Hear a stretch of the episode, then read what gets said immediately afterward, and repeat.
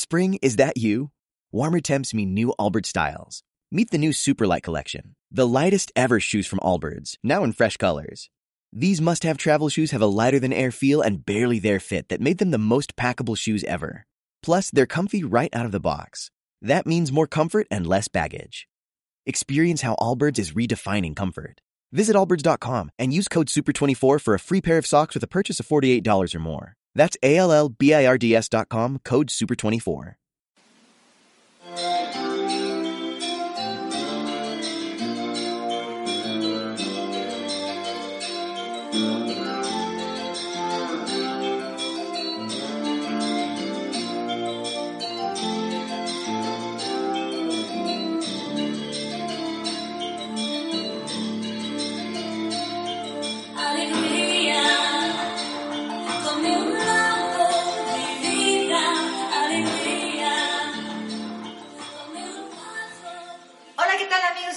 Bienvenidos a una emisión más de su podcast de Damas de Casa. Con el punto de vista del caballero. Su amiga la doctora Adriana Hernández. Y José Carlos Izaguirre les damos la más cordial de las bienvenidas a este su podcast. Estamos transmitiendo en vivo desde la ciudad de Guadalajara, Jalisco, México. Para usted que nos escuche y nos ve a través de nuestras fronteras, bienvenidos. Y recuerde, si le gusta el programa, compártalo, por favor, porque es una manera de difundir la salud. Pues hoy tenemos invitados muy especiales. Ustedes están viendo que estamos muy adornadas, muchachas muy guapas, caballeros muy atractivos. Y sobre todo porque vamos a hablar de un tema interesantísimo. ¿Cuántas veces se ha preocupado usted en qué es lo que usted come? ¿Qué le sirve y qué no le sirve? Se habla mucho de la nutrición. Actualmente vemos por todos lados clínicas de nutrición, dietas, pero específicamente en qué consiste la nutrición. Hoy hablaremos de esto con nuestros invitados. Vamos a darle la bienvenida. Deje ponerme mis antiparras porque no veo de cerquita. Eh, primero las damas. Está por aquí la licenciada de nutrición Carmen Jaime Ornelas. Bienvenida, licenciada. Buenas tardes para nuestros amigos. También está nuestra amiga, mi tocallita, licenciada de nutrición, Adriana Belén Ruiz Sandoval. Hola, buenas tardes. Y los caballeros que no puedan faltar, tenemos al doctor, cirujano, oncólogo, Iván Ortega Garibay, eh, egresado del, del Hospital Civil de Guadalajara. Bienvenido, doctor. ¿Qué Buenas tal? tardes, muchas gracias. Y de este lado me acompaña otro caballero que es el cirujano dentista y maestro, ex rector de la Universidad de las Ciencias del Ciencia, Centro Universitario de Ciencias de la Salud, el doctor Víctor Manuel Ramírez Anguiano. Bienvenido, doctor. Muy buenas, Gracias. buenas tardes, a lo mejor días para quien nos esté escuchando en otros lados, ¿no? gracias Adriana. Bienvenidos. Pues usted va a escuchar ruidos y todo. ¿Sabe por qué? Porque esta es una plática entre amigos, esta es una plática en una casa, en una sala, porque así queremos que usted se sienta bienvenido a nuestra, a nuestra reunión y hoy vamos a aprender muchísimas cosas acerca de la nutrición. ¿Qué les parece si que para iniciar yo quisiera que me dijera, y que quiera, ¿eh? Aquí va a ser quien ustedes, eh, como vaya saliendo. ¿En qué consiste la nutrición? ¿Qué quiere decir nutrición?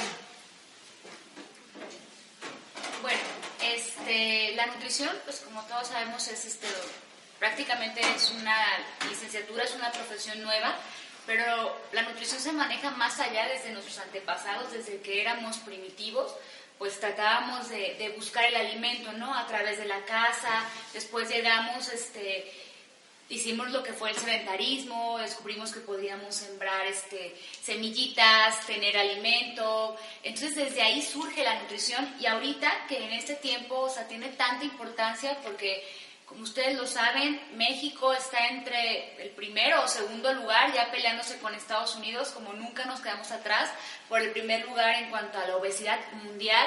Entonces ahorita es una profesión muy nueva. ¿sale? Entonces nutrición quiere decir todo aquello que consumimos y que realmente nos llega a alimentar, qué te nutre y qué no te nutre, porque uno puede comer, pero qué tanto de esa comida realmente la va a aprovechar tu organismo.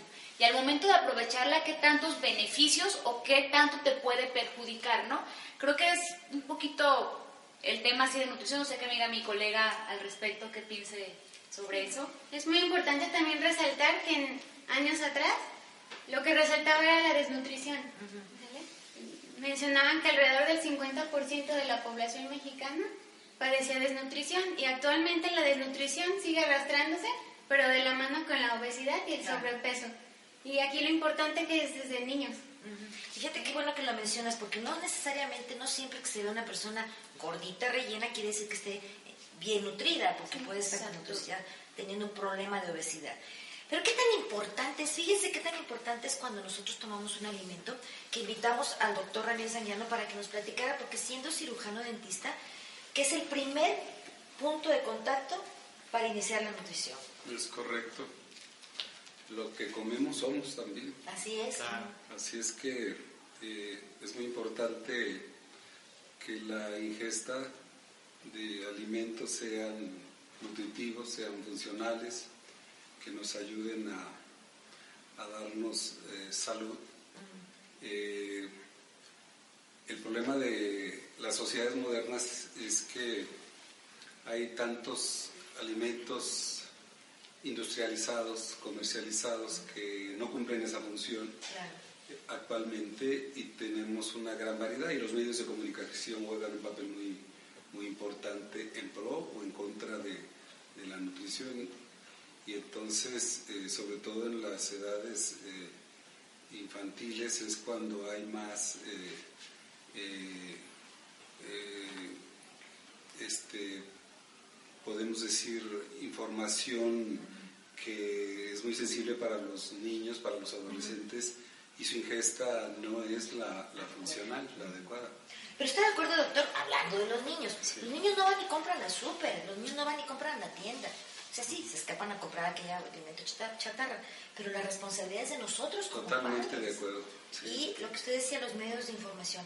Ahorita en México, y en Guadalajara específicamente, específicamente en México vamos a hablar, ya se creó una ley donde se prohíbe eh, consumir alimentos chatarra en las escuelas. Ojalá usted que nos está viendo en otro país también promuevan esta ley, porque creo que ahí dimos un gran paso, doctores, si están de acuerdo, en cuanto a desde el momento que la información, lo que estás viendo y cómo estar informando desde los niños. Esa es la cultura que te vamos a dejar nosotros a futuro, ¿no? Sí, De hecho, aprovechando, perdón, sobre lo que comentábamos de la salud bucal, este, pues es súper importante, ¿no? Porque la digestión realmente empieza en la boca. Claro. O sea, no directamente en el tracto digestivo. O sea, nuestro tracto digestivo es de la boca este, hasta la parte donde hacemos... de- todo interviene. Todo interviene. Entonces, necesitamos, por ejemplo, para llevar una adecuada alimentación, principalmente la higiene bucal. Porque sin higiene bucal no podríamos contener las piezas dentarias necesarias para ese proceso de masticación. Cuando nosotros masticamos empieza la segregación de enzimas, que son esas pequeñas proteínas que ayudan a la degradación de los alimentos. Entonces, también puede pasar el otro extremo, ¿no? Nos vamos a los pacientes geriátricos, este, que también estamos viendo, como comentaba Carmen, la nutrición y también la obesidad. O sea, este, hay un síndrome que se da mucho en el paciente geriátrico que se llama sarcopenia. ¿Qué quiere decir sarcopenia? Pérdida de masa muscular involuntaria que se da por la edad. No, pero ahorita estamos encontrándonos con, sar- con sarcopenia en obesidad, o sea, abuelitos, gente geriátrica gordita con pérdida de masa muscular. Ya que viene todo esto de que como el paciente geriátrico, llámese también niños adultos, no tienen la adecuada higiene, las piezas, las piezas dentarias se empiezan a perder. Entonces no hay ese proceso de masticación, principalmente para consumir carnes, que es el principal aporte de proteínas, pero proteínas de alto valor biológico. Entonces ahí también ya empezamos a tener deficiencias de ciertas vitaminas, sobre todo la vitamina B12. Entonces es importantísimo que desde los padres empecemos a crear en los niños ese hábito tan importante del lavado de dientes, del utilizar lo que es el hilo dental, este, y hacer hincapié pues en la importancia, ¿no? ¿Por qué? Porque si no tenemos salud bucal, no vamos a tener una buena digestión, una buena asimilación de los alimentos y pueden venir con ello deficiencias. De hecho, perdón. Sí, sí, el- échale, doctor. Eh, la, el mayor eh, número de patologías en, en el ser humano están en la boca. Más del 90% de la población padece de algún problema de salud bucal, como la caries o la periodontitis o la gingivitis, que son enfermedades en las encías.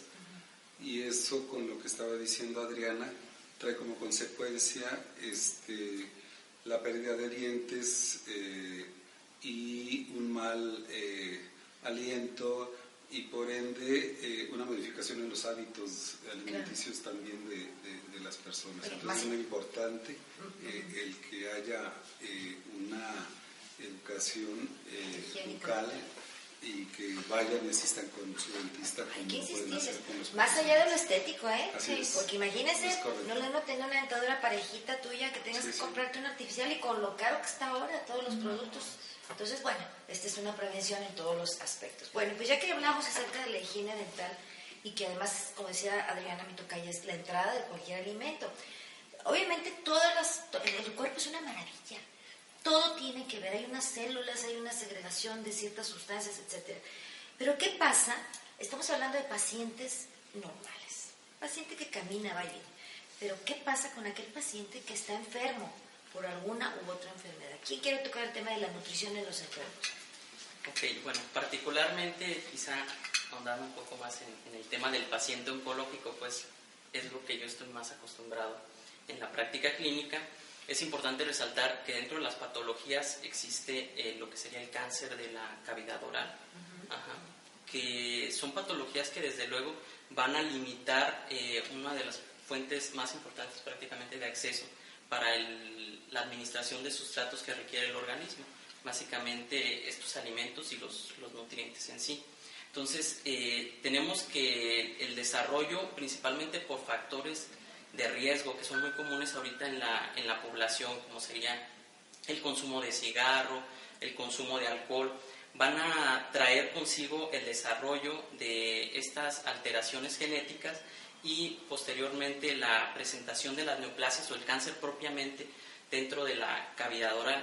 Eh, la situación aquí es que, por ejemplo, un cáncer en la lengua o un cáncer en las encías, en lo que sería el paladar, va a traer consigo también dificultad para la masticación.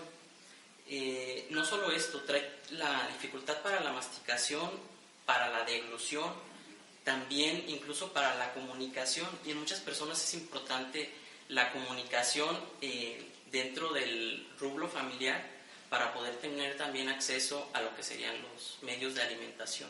Entonces, el cáncer eh, no deja de ser una patología que está muy ligada a procesos de desnutrición y que es quizá uno de los, de los puntos donde resulta bastante importante el eh, implementar estrategias para, sobre todo para prevenir o eh, limitar lo que sería la presentación de, de situaciones de desnutrición, sobre todo en el paciente oncológico.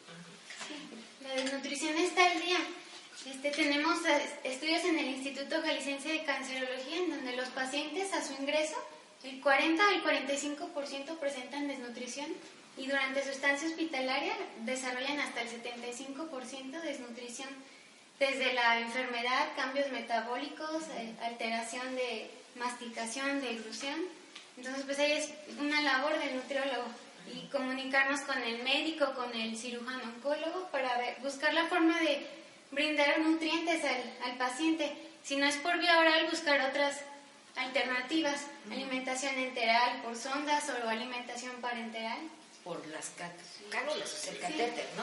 Sí, lo que pasa que en el paciente, como comentaba el doctor y, y mi colega y mi colega Carmen, o sea, el paciente con cáncer, sobre todo bucal, es un, es un reto para el nutriólogo, porque de repente el, el médico ¿Cómo le oncólogo es como de, ah, pues pase nutrición, ¿no? Y así como si la nutrióloga fuera mágica y, y a fuerzas lo haces comer, ¿no? Y a veces Una paciente... magia, un hada o una bruja, ¿no? Yo creo que una hada o una princesa.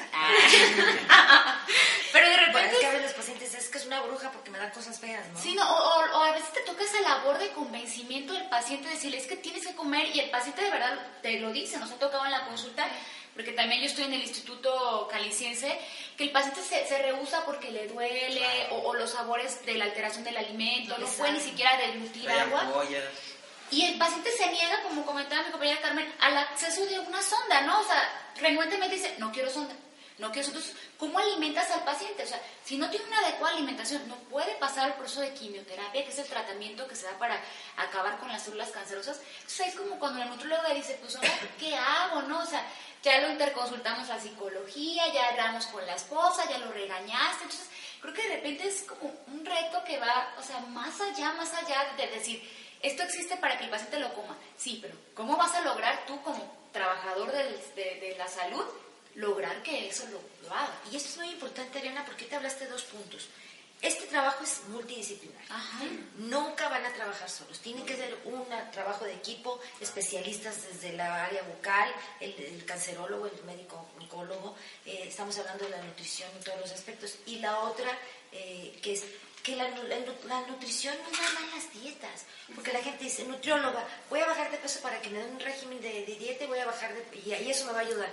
Es, va más allá y es lo que yo quiero que quede Sí, claro. déjenme comentarles algo que es importante eh, comentarlo para, para todos sus- quienes están viendo esta plática. Sí, e- es que el abordaje de una patología como el cáncer y de todos los enfermedades debe de ser interdisciplinario y transdisciplinario. Porque un enfermo de cáncer, en cualquier etapa de su enfermedad, necesita de ver hasta al sacerdote, Claro. a alguien que, con quien pueda eh, eh, hablar desde el punto de vista psicológico, Espiritual. eh, el, el tema espiritual, eh, y tiene que haber un grupo de, de expertos eh, profesionales que, que estén cerca de, Claro. del paciente para ayudarle a sobrellevar su enfermedad. Más si es una etapa terminal, pues este, hay, que, hay que darle la, la mayor calidad posible para que pues sepa que es un proceso natural ¿no? de, de la vida también. Y estamos hablando de todos los aspectos, ¿no? Por ejemplo, el tanatólogo, que es tan importante, porque no es lo mismo, como tú decías desde el sabor, Adriana, de que no es lo mismo que te eches un- una sopita caliente, que te la sepas de verdurita, a que veas el caldo con verduras, pero que no te sepa nada o no huelas nada. Todos los trastornos y todas las, la- ahora sí que las Secuelas. perversiones de los alimentos que no se, no se antojan, o sea, no permites. Y más allá, esto sería lo sencillo, ¿no? Pero volviendo a lo que les decía, el, el concepto de la nutrición. Se vino un boom los últimos años, dietas por todos lados, y luego a veces también se ve que corremos el riesgo de que no estamos en manos de profesionales. Entonces, yo siempre he dicho, cuando te cobran barato y el lugar es feo, aléjate, porque ten mucho cuidado. A lo mejor ni son nutriólogos, a lo mejor cocinera y por ahí se, se puso a hacer verduritas. Adriana, o, empre- o empresas que salen de la noche a la mañana y te ofrecen productos milagrosos que te, te lo tomas en la mañana, en la tarde y en la noche y vas a flacar. Ese es otro tipo de Ese es otro. es Ese, otro. Super ojo, ojo con ese tipo de productos milagro, donde tratan de quitar el desayuno a través de una malteada y una barra. Claro. O sea, de verdad es impresionante la cifra de gente que desarrolla cirrosis en el hígado, o sea, cirrosis hepática, por el consumo de esos productos. Solamente eso no se ve en la tele, no, no, no va a salir en la tele que dejes de consumirlos, pero es algo que de verdad nos ha tocado en el instituto, en cancerología, que el paciente llega y luego te dice, es que me estoy tomando la mañana mi malteada. Y tú así como de, no, no, no, o sea, tiene cáncer y se está a- dañando el hígado, o sea, quite eso. Y aparte son carísimos, o sea, es un comercio grandísimo, caro, donde de repente el paciente o, la- o las personas, pues obviamente dejan de consumir el desayuno, que es un licuadito, vuelven a los hábitos que ellos tienen arraigados y vuelven a subir de peso. O sea, que la solución no es evitar el consumo de los alimentos, sino es moderar, moderar el consumo. Por ejemplo, hablábamos el, el miércoles pasado, estuve en un congreso y decíamos que era tan difícil lograr la adherencia del paciente a las recomendaciones nutricionales. Es un reto de verdad impresionante. Porque todo debe de empezar desde modificar el hábito alimenticio que tenemos desde años atrás. O sea, los hábitos los creamos desde los 5 años de edad. O sea, entonces somos lo que éramos hace 5 años, lo que nos enseñó mamá, papá. Entonces, es algo que va más allá de todo eso. Y volvemos a lo mismo, la cultura en los niños, de llevarlos y decirles, mira, esto tienes que comer porque tiene esto y esto. A lo mejor no con especificaciones tan concisas, pero sí decirle, esto te ayuda para esto y para esto y esto no te va a ayudar. Y hacer esa conciencia. Y que yo les decía que ojalá y esto lo empezáramos, ya ahorita nosotros, la generación nuestra, pero estas jovencitas que van a tener hijitos pronto, en cuanto se casen, si no es que ya tienen, pues ustedes están llevando ese caminito más adelantado, que esperemos una generación en 20 años que no exista la obesidad. Si ahorita ya estamos trabajando en eso, probablemente en 20 años veamos una obesidad mínima, que podamos invertir es- esas cifras, ¿no? Yo quiero preguntarles, y algo que me llama la atención por la nutrición del paciente sano, pero ¿qué pasa en ese paciente enfermo? Volvemos a lo mismo. Eh, vemos en los hospitales civiles, aquí en Guadalajara, Jalisco, existen dos hospitales importantísimos de tercer nivel, que son hospitales de concentración regional, o sea, vienen todos los estados de, de alrededor de Jalisco, pero tienen una fama y además han logrado, han llegado a posicionarse en un lugar muy destacado, como son los hospitales civiles de Guadalajara. Entonces vemos una cantidad de pacientes, con- no solamente con cáncer, sino con muchas enfermedades. ¿Cómo establecen ustedes como nutriólogos en combinación con los médicos? Eh, en qué, qué- qué toman en cuenta para llevar cada dieta de cada paciente? Porque si hablamos de un hospital donde hay 700 camas y a lo mejor están saturados, pues son 700 desayunos, 700 comidas, 700... ¿Cómo lo hacen? Bueno, nosotros en el Instituto Jalisciense de Cancerología lo que utilizamos son herramientas que son rápidas, sencillas y económicas, las puede aplicar cualquier personal de, de la salud. Son herramientas avaladas por asociaciones españolas de nutrición enteral y parenteral. Utilizamos una, una técnica de tamizaje nutricional llamado NRC 2002, en el que consideramos la pérdida del peso del paciente en las últimas semanas, la ingesta de alimentos si ha sido eh, alterada durante la última semana en cantidad, eh, reducción de cantidad de alimentos, así como la presencia de signos o síntomas gastrointestinales que alteran la alimentación. Entonces, con estos puntos eh, sumamos si el paciente tiene riesgo a desnutrirse o no tiene riesgo de desnutrirse. Y los valoramos conforme pasa una semana en caso de que no tenga riesgo. Y los pacientes que tienen riesgo directamente hacemos una valoración completa para ver qué es el tratamiento nutricio que se le puede ofrecer acorde a sus requerimientos y sus necesidades y su patología. Sí, por ejemplo, en el caso de los hospitales civiles que yo estoy... Que son este, nuestro orgullo, ¿eh? Son nuestro es. orgullo. Aquí, Aquí, aquí está, está. aquí está. Ah, Claro que sí, estamos muy orgullosos. En las mañanas estoy yo en el área de medicina interna en el hospital civil. Este, pues también es una labor muy grande porque contamos con mucha- muchas patologías, ¿no? Y no se llame de medicina interna donde este, desemboca el paciente con diabetes, con hipertensión, con enfermedad Crónico hepática, con cáncer, VIH, o sea, una serie de enfermedades que todo cae a medicina interna. Este, es algo difícil, pero no imposible. Se requiere de mucha organización y de muchos nutriólogos, de trabajo en equipo para poder clasificar al paciente y poder ofrecerle la dieta acorde a la patología. Entonces, para poder ofrecerle al paciente hospitalizado esa charola o esos alimentos acorde al proceso patológico por- por el que pasan, pues hay que clasificarlo, hacerle, como comentaba Carmen, también una valoración completa, un tamizaje de ver, de ver cómo estuvo su ingestión previamente al ingreso, si ha perdido peso, cómo estuvo comiendo en casa. Súper importante las pruebas de deglución. Hay pacientes que han llegado con infartos, este con eventos vasculares cerebrales, o sea, infartos cerebrales que no pueden ni siquiera deglutir, o sea, no se ni hablar ni moverse. Entonces es importante que a veces hay que ofrecerles pruebas de deglución. ¿Puede deglutir el paciente? Sí puede. Entonces, Si dieta no puede, completa, buscar otra vía. papillas o darles ricos energéticos, este, y también checar, si por ejemplo el paciente ingresa y con una patología de base, una enfermedad crónico-degenerativa, diabetes, ofrecerle un menú acorde a los tipos de dietas que lleva el paciente con diabetes, ¿no? Sin azúcar, alto en fibra. Entonces es como una forma rápida de poder clasificarlos en las diferentes patologías para ofrecer la charola al paciente conforme a la enfermedad, ¿no? Y también personalizarlo. Por ejemplo, a lo mejor si tenemos dos pacientes que están cursando con diabetes, pero uno no puede masticar y el otro sí, pues al que no puede masticar le ofreces la papilla y al que sí puede masticar pues los alimentos más completos, o que uno es intolerante a la lactosa, etcétera. Entonces es como que un trabajo que requiera sobre todo la entrevista. Y la entrevista con el paciente y ese, esa comunicación con el familiar también, porque de repente es Claro. muy pesado estar hospitalizado. Yo siempre digo esto y, y mis colegas en el hospital lo dicen, a nadie le gusta estar en los hospitales más que a la gente que trabajamos ahí. No, y aparte, ¿sabes cuál es otro reto? Este, la parte de escasos recursos. Tú le puedes decir, oye, esto es lo que necesitas, pero cuando abre de su refrigerador, la triste realidad cuando regresa a casa, si es de día afuera, a de un pueblo, Sí. Pues es otra, ¿no? Entonces también te enfrentas con esa situación. Sí. Ahí cómo mitigan esa, esa parte también. Fíjate que a mí me han pasado muchas cosas curiosas porque de repente el paciente hospitalizado se vuelve muy exigente. O sea, nosotros les hacemos una encuesta de qué comía en casa, ¿no? Frijolitos y frijoles y tortillas. tortillas. Y llegas tú con la charola y es que no me gusta la carne que me traen, me preparan el pescado muy mal. Y tú te quedas pensando, dices, pero pues ni siquiera comes así en tu casa, ¿no? Claro. O sea, a veces son unas cuestiones muy difíciles Sí, que tienes chiquear. que co- cochiquearlo y convencerlo de decirle, a ver, o sea, necesitas consumir el aporte de proteína que te estamos dando. Y la verdad que puedo decir yo de los hospitales civiles, o sea, creo que es una institución como en el Instituto de Cancerología, que la verdad se preocupan muchísimo por los pacientes y diario trata de complacerlos. O sea, yo, como lo dije en alguna otra entrevista, orgullosa de que en el Hospital Civil se regala la, la nutrición enteral.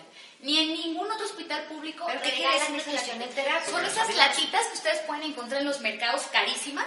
Pues yo les presumo que en el hospital se regalan. A los pacientes. A los pacientes hospitalizados. O sea, está hospitalizado el paciente y requiere una lata, el hospital la regala. se la regala al paciente, cosa que no pasa en otros hospitales, ni en los públicos ni en los privados. Entonces es algo muy importante, pero eso no quiere decir que tú como nutróloga te vas a poder prescribirle a todos los pacientes. Claro, claro. Tienes que clasificarlos y ver porque también costo-beneficio para la institución. Pero es algo muy bonito y muy humano que los hospitales civiles hacen, porque a veces, como comentábamos, los bajos recursos no tienen los familiares para ir a comprar esa láctea tan cara que está en, en la farmacia. Entonces aquí nosotros se las dejamos, este, y eso sí, les pedimos el reciclaje. Yo te dejo tres latas vacías, en, completas, perdón, tú me entregas tres vacías. Porque a veces se pueden pues malinterpretar las cosas, ¿no? Pero creo que es algo bien importante lo que hacemos en cancerología, Carmen, como el paciente hospitalizado es algo parecido o cómo ves tú? Sí, en también les indicamos eh, nutrición enteral, buscamos la fórmula adecuada para cada paciente.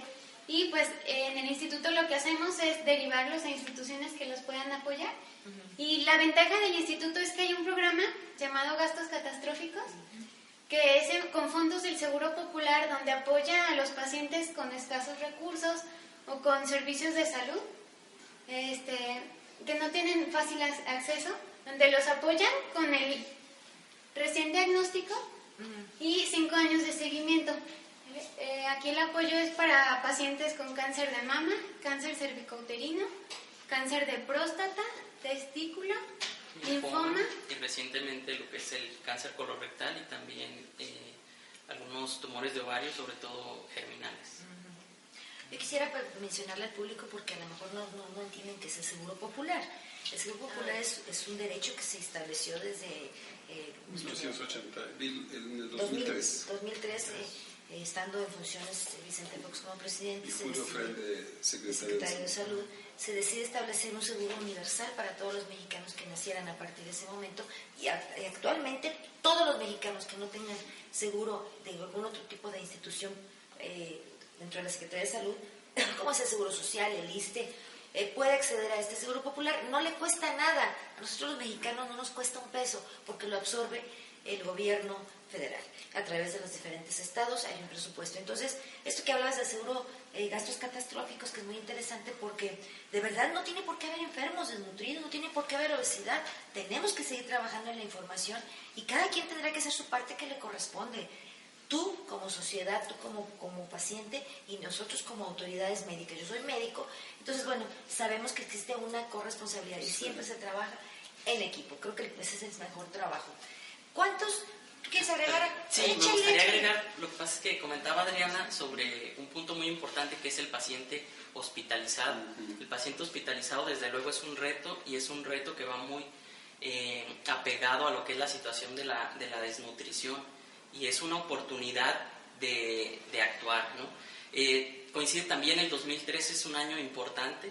El, 2000, el 2003 perdón, eh, sale publicado un, un estudio de Latinoamérica eh, donde se juntan 12 países justamente a analizar la situación nutricional de, de los, de los pacientes que se encuentran hospitalizados y destacan resultados que de verdad son alarmantes, ¿sí? son, son alarmantes, alarmantes perdón, para todas las sociedades eh, dedicadas a la nutrición clínica y para los organismos de salud en general. ¿Por qué? Porque hablan de que los pacientes hospitalizados puede llegar a, ellos arrojan resultados del 50, 50%, más allá del 50%, es decir, la mitad de los pacientes hospitalizados se encuentra con algún grado de desnutrición. E incluso, de acuerdo a los grados de, de desnutrición también, bueno, lo que es la desnutrición severa, lo encontraron en alrededor del 10% de, de los pacientes analizados. Y dentro de estos eh, pacientes hospitalizados, ellos lograron identificar algunos factores de riesgo, como son los pacientes ancianos, mayores de 60 años, los pacientes con patologías oncológicas, y también hay, eh, se encuentra ligado lo que es la situación de desnutrición con complicaciones, con mayor estancia hospitalaria, Claro. con morbilidad, con morbilidad eh, perioperatoria, con infecciones, infecciones nosocomiales que se adquieren en el, en el hospital. Y todo esto, desde luego, repercute en lo que son los gastos, eh, Los sanitarios. gastos sanitarios. Estancia, permanencia, ¿no? O sea, no es lo mismo que estén tres días o que estén 15 días o tres semanas, etcétera, ¿no? Tenemos que ir a un corte, ¿qué les parece si vamos a un corte? Pero regresamos a la segunda parte donde hablaremos más específicamente de algunas alteraciones dentro de la vía digestiva y por ende en la nutrición. No se vaya y regresamos.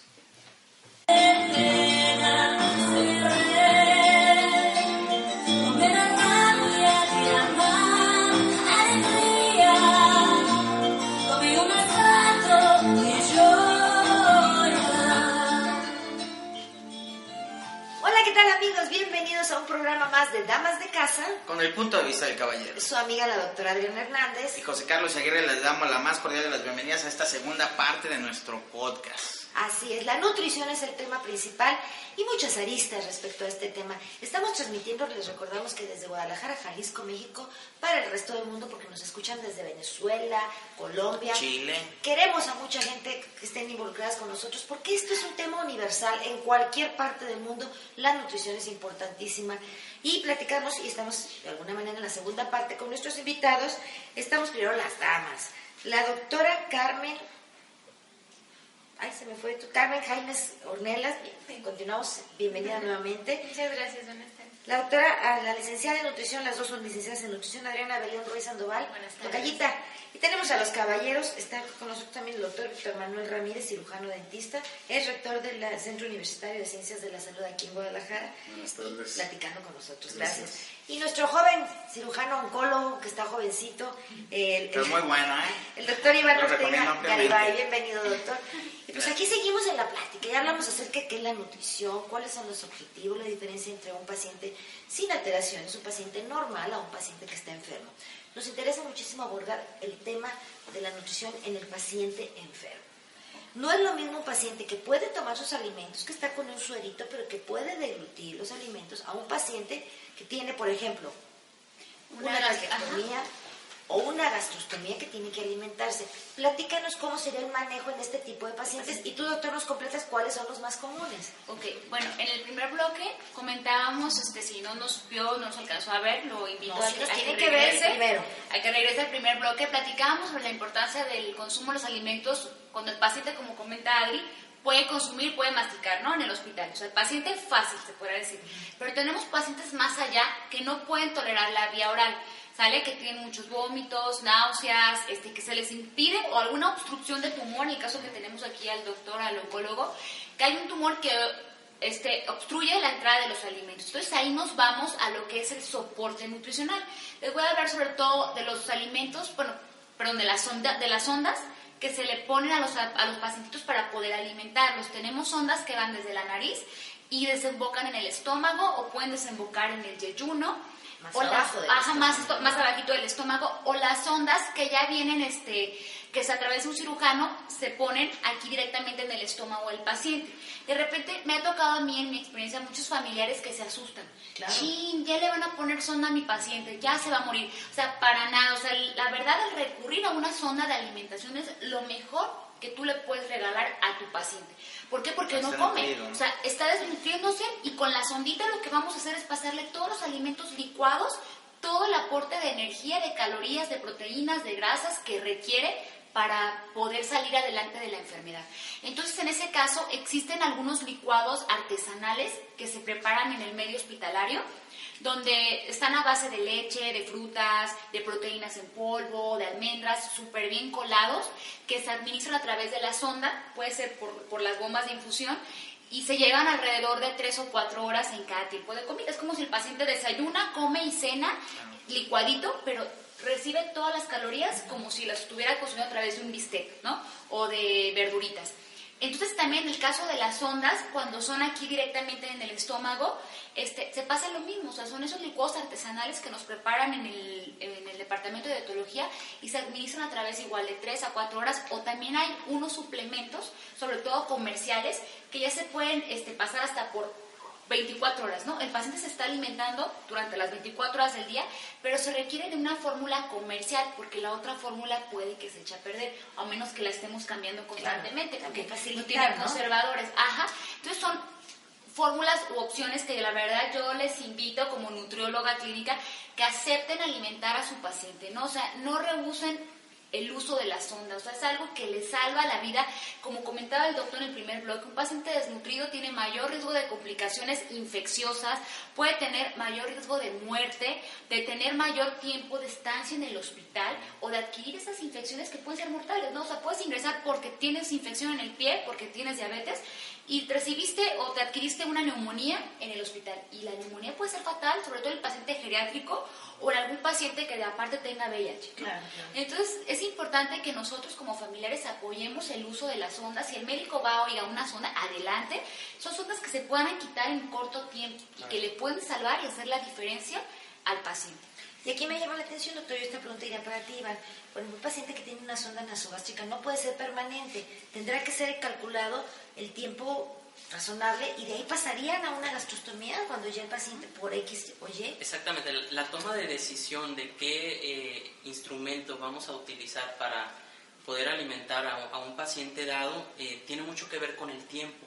Generalmente aquí en México eh, lo que está más aceptado es un tiempo corte alrededor de los dos meses. Entonces podríamos hablar que para pacientes que van a requerir muy probablemente la alimentación en menos de dos meses, una opción son las sondas eh, colocadas a través de la nariz y que lleguen hacia eh, la cámara gástrica del estómago o que puedan ser avanzadas incluso un poco más. Desde luego cada una de estas herramientas tiene sus ventajas y desventajas.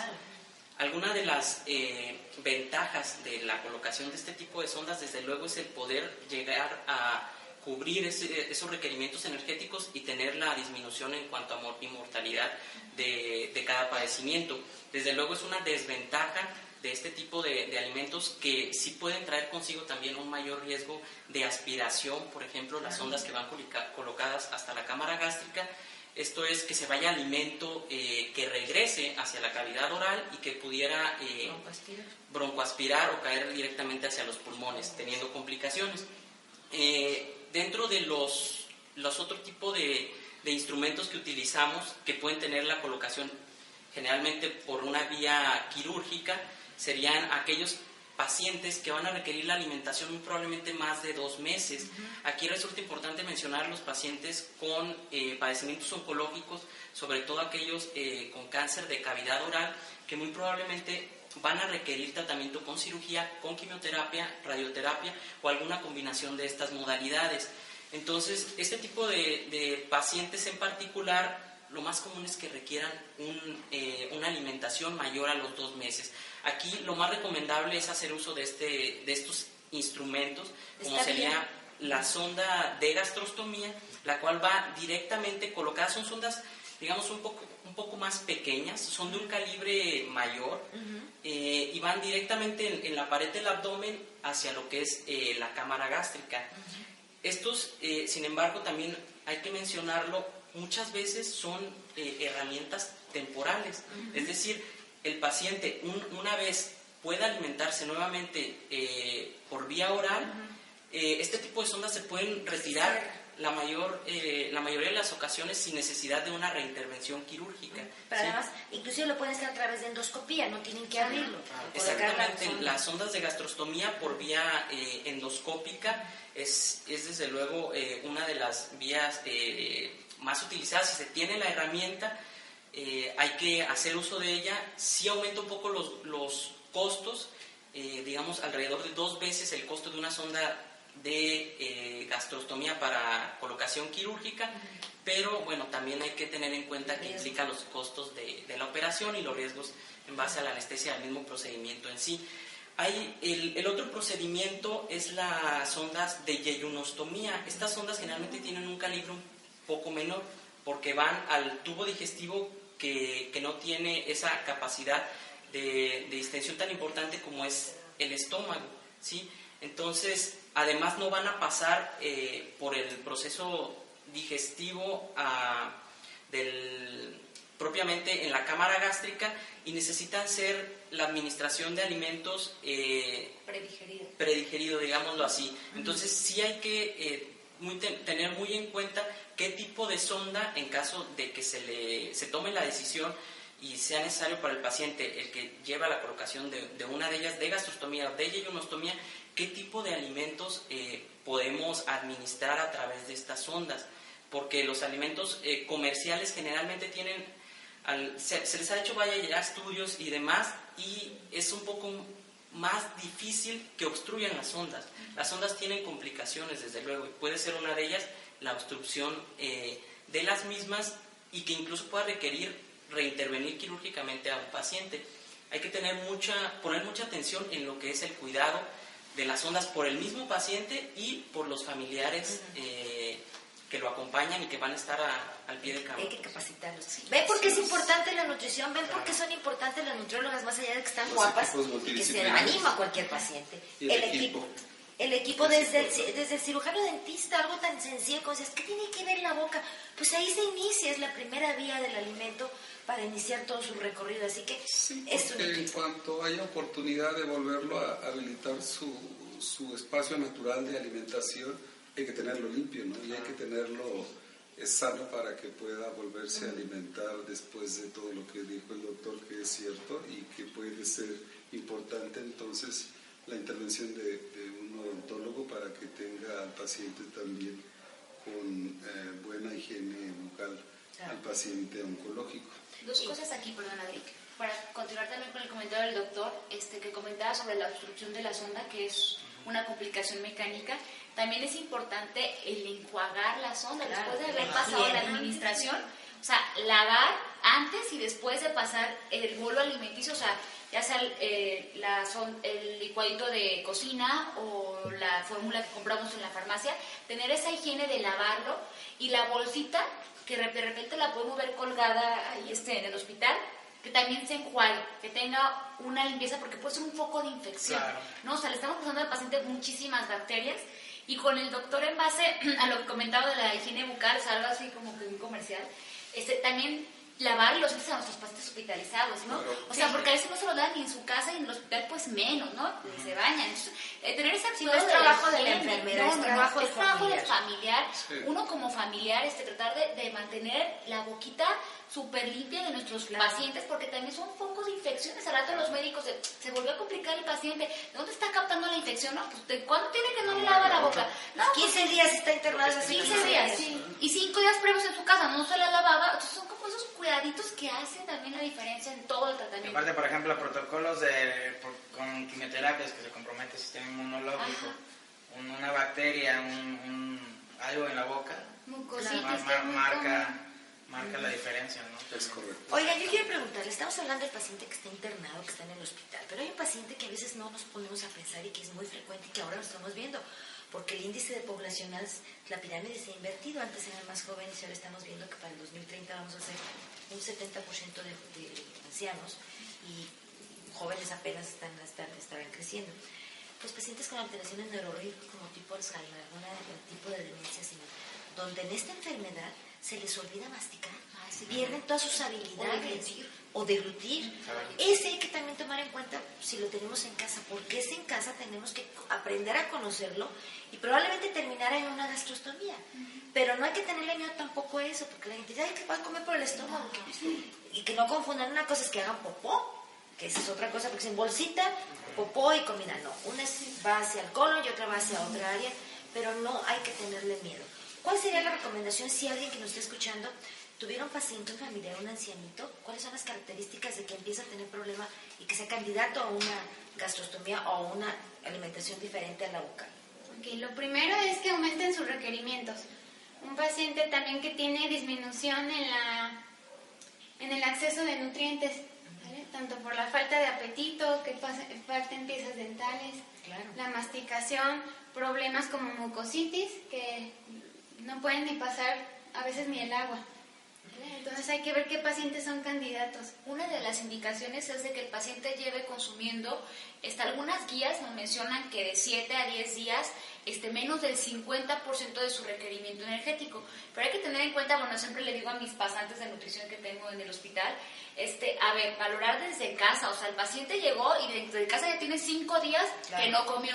Estuvo dos días en urgencias, pasó a piso, Ya siete. lleva 7, más los del piso, o sea, no se esperen que en el piso deje el paciente de comer los 10 días que nos marcan las guías. Entonces ese es el primer indicador para que tú vayas con el médico y hagas el trabajo multidisciplinario de, oye, el paciente no come, apóyame con una sonda. Entonces ahí entra el psicólogo cuando el familiar o el paciente no quieren a la labor del Claro. convencimiento, ¿no?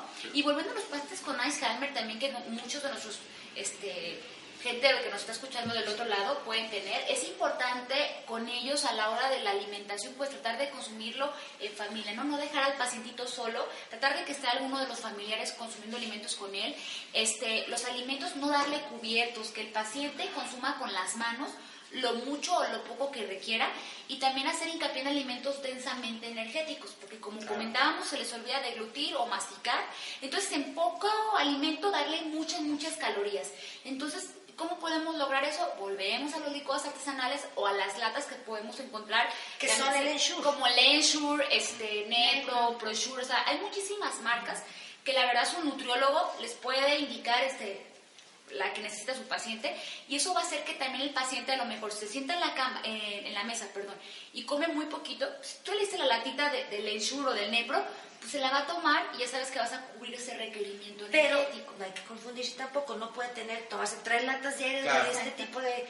Es un mal hábito, ¿no? Y evitar los alimentos. Por comunidad dice, pues no se, no se lo quiso No pasar. quiso comer, pero que se tome un Ensure. Sí. No quiso cenar, pero que se tome un Claro. Ensure. Sí, no, eso causa de verdad desequilibrios ele- electrolíticos. ¿A qué me refiero? Disminución de fósforo, potasio, magnesio, esos electrolitos que hacen este, que todo se mantenga en equilibrio en nuestro cuerpo, te- tienen un desbalance horrible. O sea, a veces el familiar es muy rápido o es muy fácil de, ay, pues tómate el Ensure, el Ensure. O sea, para no preparar o no insistir en el que coman. O sea, esos no deben de suplir el desayuno, ni la comida, ni la cena. Deben complementar la alimentación del paciente Y solamente sería recomendable uno en combinación con... con los alimentos, no más de dos suplementos al día. O sea, lo marcan las guías. O sea, ¿por qué? Porque a veces abusamos de eso. O sea, somos Es que es cómodo, ¿no? Y como familiar a veces sí es cierto, el ritmo de vida, las, el consumismo en el cual vivimos, que tú- queremos tener un progreso en todos los aspectos, sí es válido. Trabaja papá, mamá, se queda el abuelito a veces solo, etcétera. Pero bueno, como dices tú, es, hay que organizarnos y sobre todo, algo que insistimos muchísimo, hay que educar a nuestros hijos, hay que enseñarle la- lo del plato del buen comer, que es importantísimo, y que empiecen a crecer con eso cuando vayas al súper, y a mí me encanta porque, ¿qué es lo que estás comiendo? O sea, dile a tu hijo que te lea para que él vaya escuchando. Y asesorarlos, ¿no? Eh. También con profesionales. Cuando estábamos eh, en el centro universitario, ahí como rector, el- eh, ya la carrera de nutrición era una de las carreras que tenían una alta calidad, está reconocida por eh, las autoridades Y gran demanda, ¿verdad? como de la Secretaría de Educación y Salud. Pero también veíamos, por ejemplo, que era importante vincular, por ejemplo, la nutrición, que son excelentes profesionales, todas eh, ellas y ellos, con quienes elaboran los productos eh, para la nutrición, porque una cosa es que te nutras y luego el paciente puede decir, "Bueno, por eso no me gusta, pero si lo llevas bien preparado, bien cocinado, bien bonito, adornado, entonces Se antoja. sí te, se te antoja y te lo comes. ¿no? Claro, por claro. eso, y ahí en el centro universitario creamos una, un comedor para que lo que se enseñaban en la carrera eh, pudieran, atractivo. eh, atracti- eh, en forma atractiva y los que trabajábamos, estudiantes y investigadores y profesores, eh, tuviéramos oportunidad también de, de alimentarnos en una forma nutritiva. Sí, eso es de, de presumirse, porque cuando Sí. el doctor estaba de rector, fue cuando se abrió la primera cafetería este, nutritiva, ¿no? O sea, porque si regularmente, como comentamos al principio, las cafeterías, pues que puros bolillos, o sea, que lonchos, Comida hamburguesas, pizzas, comida etcétera, ¿no? Entonces, Hasta en los centros universitarios. de la salud. El Centro Universitario de la Salud. Entonces, eh, cuando el doctor era rector, o sea, fue mi rector, eh, yo estaba estudiando la ¿Cómo se carrera de nutrición. Más o menos. Pues, excelente, ¿no?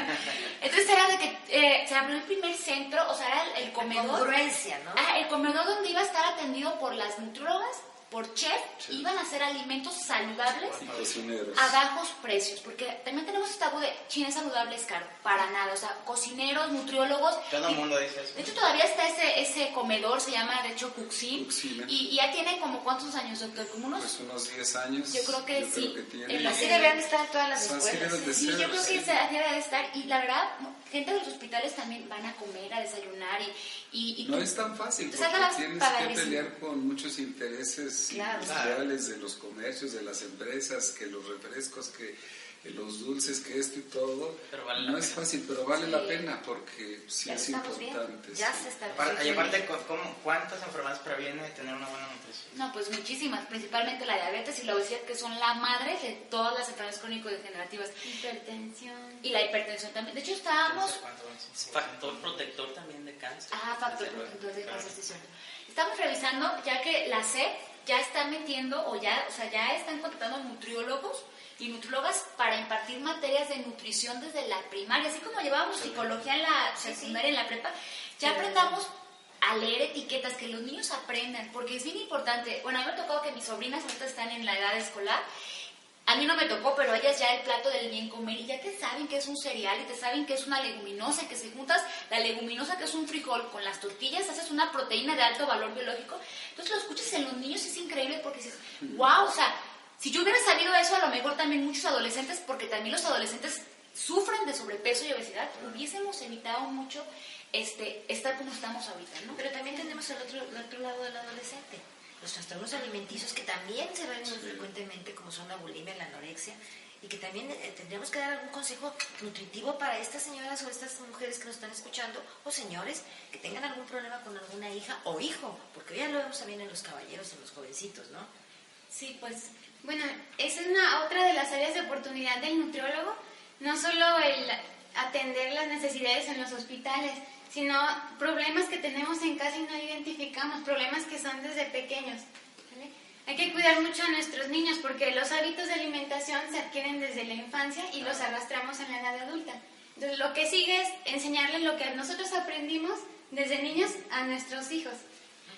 Pero aquí el En el tratamiento, o sea, lo que tú dices de, la- de lo que yo decía de la bulimia y el... De la anorexia. Por ejemplo, en buscar caso, el, el- ¿no? Porque a veces los padres este, identifican, bueno, yo no soy madre, pero identificamos mucho de, ahí está en la adolescencia, no quiere comer porque está en la adolescencia, no, pero que hay más allá, Claro. ¿no? O sea, por ejemplo, si mi hijo no quiere comer, ¿por qué, hijo? Debes de comer, o sea, este, eh, platicarle, ver si el hijo, primero, está perdiendo mucho peso, se preocupa mucho por la imagen corporal, este, evita el comer alimentos grasosos o dulces, porque cada adolescente de repente, en pocas cantidades, no se le antoja una paleta, ¿no? O algo así.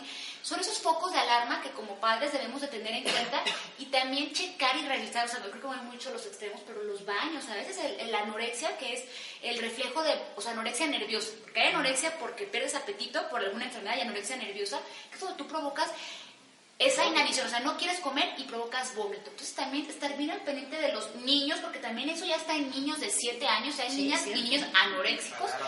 adolescentes, checar y prevenirlo, a ver qué está pasando con mi hijo, a ver por qué el baño está vomitado, o sea, qué está pasando. Igual con la bulimia, que es cuando tenemos esos este, atracones que se dan, sobre todo, que comen cosas dulces y vas y te comes hasta 500 calorías en un centón y luego vas y las vomitas, a ver qué está pasando, por qué haces ejercicio en exceso. Son esos poquitos que como padres tenemos que tener en cuenta y ver y resolver, porque ya hay instituciones, hay clínicas de autoayuda para los pacientes que sufren de trastornos de la conducta alimentaria, ¿no? Y también ver qué estamos ofreciendo o cómo nos comunicamos con nuestros hijos, porque a veces podemos ser muy crueles como padres o como hermanos o como tíos.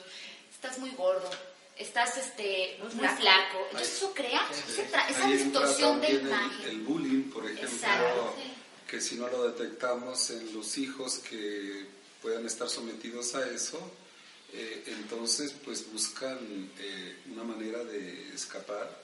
Claro. Y si están gorditos, eh, si son obesos eh, y por eso les dan bullying, este, y los son prietitos, pues peor la cosa. Entonces, este, entonces eh, los padres tienen que estar cuidando, vigilando que no haya ese tipo de problemas porque entonces ya no quieren comer y quieren claro. vomitar y quieren hacer eh, el Ejercicio patrón. Sí, La Hay podemos tomar como broma a veces, ¿no? Sí, sí, Ay, sí. pues es que sí, ah, pues así estás, ¿no? No, pero yo creo que aquí es bien importante, cada quien conoce a su gente. Tú sabes cómo es tu hijo, tú sabes cómo es tu hija, tú sabes cómo es tu hermano, tu mamá, tu papá, y en el caso de esto, siempre estar al pendiente. Siempre yo ya se los he dicho, conoce lo normal de tu cuerpo para que cuando algo aparezca sepas si es anormal. Desde los lunares que tiene tu hijo, cómo se comporta, cómo actúa, qué piensa, qué hace. Ya para finalizar, yo quisiera que nos diera cada uno de ustedes sus datos, dónde los pueden consultar, porque a lo mejor quien nos está viendo, si tienen correo, de todas maneras nosotros lo vamos a poner al pie de, de este podcast.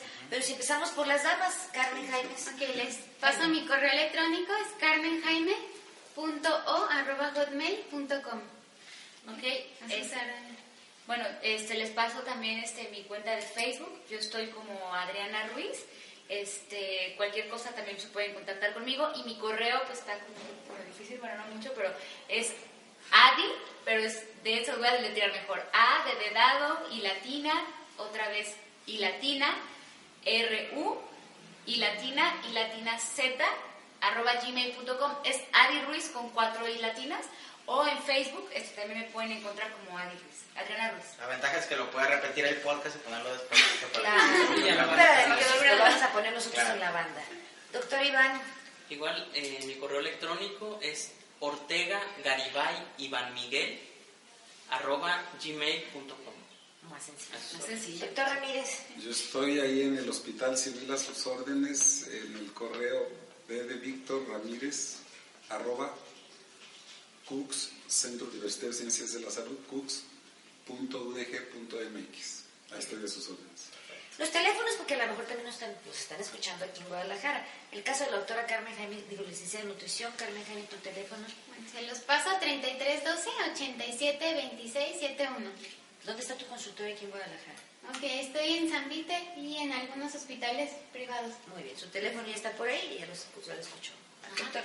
Adriana. Este, bueno, yo estoy en el Hospital Civil en la mañana y por las tardes en cancerología, dos días a la semana. Este, igual pueden contactarme 33 12 52 20 93 y también consulta este, privada o por vía electrónica. También tengo varios pacientitos de la República porque a veces pues, no los puedes ver y ya ahorita con la tecnología aprovechamos Claro. todos los medios. a ¿Y través de tiene, Skype. ¿Tienes face, face, este, face- FaceTime, sí, FaceTime, sé, Skype. Para que la vean qué guapa todas está. las- Está muy guapa nuestras doctoras. Todas las redes que podamos utilizar para cualquier duda. Doctor Iván, tu teléfono, tu Sí. consultorio. El teléfono 33 11 35 60 67 a sus órdenes. Muy bien. Eh, doctor El Ramírez. mío Adriana. es 3 veces 3, 105 98 10 en el Hospital Civil. Ahí estoy a sus órdenes. Puro picudo, como decimos aquí en México. Puro, de verdad, profesional de la materia Picudo reconocido. quiere decir que está. Picudo quiere decir fuerte, poderoso en su profesión y en su área, y aquí hemos tenido. eh, la verdad es que ha sido un placer que hayan estado con nosotros, doctor Ramírez Gracias. doctora Carmen Jaime, mi tocayita Adriana Belén Ruiz y el doctor Iván Ortega. Muchísimas gracias. Todos ustedes dentro del medio y el mundo de la salud. No sé si tengas alguna duda, amigo, mitos, alguna pregunta como. No, pues nada más eh, la, la parte también que, que asumen. eh, Yo creo que aquí asumir en los pacientes, sobre todo oncológicos, pacientes de nefrología, muchas veces se asume que si están reemplazando algo que les dijo la nutrióloga, lo pueden reemplazar sencillamente sin leer, por ejemplo, la, lo que dice el contenido de las etiquetas, ¿no? Hay que recomendaciones dan. En nefrología es un, es un gran reto también, mundo. aparte es otro mundo muy diferente porque totalmente es meterse a una disciplina y a, y a algo que te tienes que comprometer contigo mismo, con tu salud, porque sabes que estás en, en riesgo hasta de llegar a un trasplante, a un trasplante disciplinas, ¿no? Entonces, ¿cuáles cuáles las cosas que se han enfrentado, sobre todo con estas empresas tan grandes que vemos día a día que hacen hasta estadios a veces, ¿no? De, de la salud de los demás, ¿verdad? O que quitan también este, enfermedades como el cáncer, doctor. Este, también dicen que esas bebidas energéticas maravillosas pues, pueden curar cualquier enfermedad. ¿Qué, qué- cuánto ha- han llegado pacientes también con este tipo de información que, que le dicen, sabes que tú traes una desnutrición severa, sabes que esto no te está funcionando? ¿Cuál es el reto que tienen ustedes con esto? Lo primero es quitar esas ideas que traen muy arraigadas de que un suplemento, por no decir marcas, los puede nutrir para todo el día. O sea, teniendo los alimentos tan ricos, tan saludables, que los podemos Aparte aprovechar de en México, en México tenemos, es, es patrimonio mundial, ¿verdad? Sí, o sea, tanta variedad que tenemos de alimentos para limitarnos a una malteada en la mañana y otra en la noche. Y realmente no es tarea sencilla, ¿verdad, Adriana? No, yo creo que también ahí es la parte de concientizar al paciente, porque gastan, les cuesta a veces tanto gastar en una ensalada o en fruta, y sí gastan en esas malteadas que cuestan como hasta 600, 800 pesos, ¿no? A mí de repente me ha tocado muchos pacientes en la priva que, que les en la privada, la la priva es- particular. perdón, en, en las- en la consulta privada en la particular, que llegan y quiero bajar de peso, pero mira, estoy tomando esto, te sacan las malteadas y las barras y de repente tú dices que todo eso para afuera, ¿no? O también los, los famosos chochitos que ya venden para inhibir el apetito. O sea, son cosas que dañan al paciente, o sea, hacen que pierdan masa muscular, o sea, no la grasa. ¿Cuál es la forma de perder grasa realmente? Haciendo ejercicio. Claro. Es la única forma de que puedas quemar grasa. Y no es lo mismo sudar que quemar grasa. O sea, tú puedes estar sudando porque te deshidratas, pero la quema de grasa va cuando estás haciendo un esfuerzo cardiológico, que el corazón está así como a mil por hora. Es la única forma de perder grasa y disminuyendo la ingestión de energía. Para quemar un kilo de grasa necesitamos dejar de consumir 7000 calorías. Entonces, ir con el nutriólogo y hacer actividad física. Y de entrada quitar esos suplementos este, y hacer consciente al paciente de que el hígado, el riñón, está aumentando mucho la incidencia de esas patologías en México, pero que el gobierno no hace nada porque, como comenta también el doctor, hay muchos intereses de por medio. No, no voy a quitar una empresa que ya tiene estadios porque dañen a la población. La población es libre de elegir, o sea, es como el, el efecto de los cigarros. En el cigarro viene la cara de que te estás muriendo del cáncer y la gente los consume. Entonces, Claro. como que la Ahora se ríe también de lo que los cigarros. Exacto, entonces yo creo que O ahí en sí otros, en otros aspectos, ¿no? Sí, sí. Es cierto. Y bueno, pues la verdad es que creo que la- el comentario ha quedado por ahí. Se nos ha terminado el tiempo para ya finalizar. Ha sido un placer, de verdad, esta plática. No fue entrevista, ¿eh? No, no, no. Fue una plática entre cuates, entre amigos, en la sala de su casa. Bienvenido eh, que haya estado con nosotros, es lo que nosotros pretendemos. Gracias. Y por sobre, to- sobre todo, amigos y amigas, si a usted le gustó lo que escuchó aquí, compártalo con su familia, platíquelo el domingo en la reunión familiar, hágale saber todo lo que escucha, porque de esta manera usted está haciendo prevención. Doctor, muchas gracias. Gracias, muy amables. Muchas gracias. gracias. Esperamos volvernos a ver. Claro que sí, vamos a hacer más. Adriana, muchas gracias. Muchas gracias, espero que nos sigan escuchando. Iván, muchísimas gracias. Gracias, hay que cultivar la prevención. Eso, primero que nada. José Carlos, nos Vámonos, vamos. Nos vemos en, el próximo, en el- nuestro próximo episodio del podcast. Y recuerde, cuide mucho su salud. Hasta la próxima.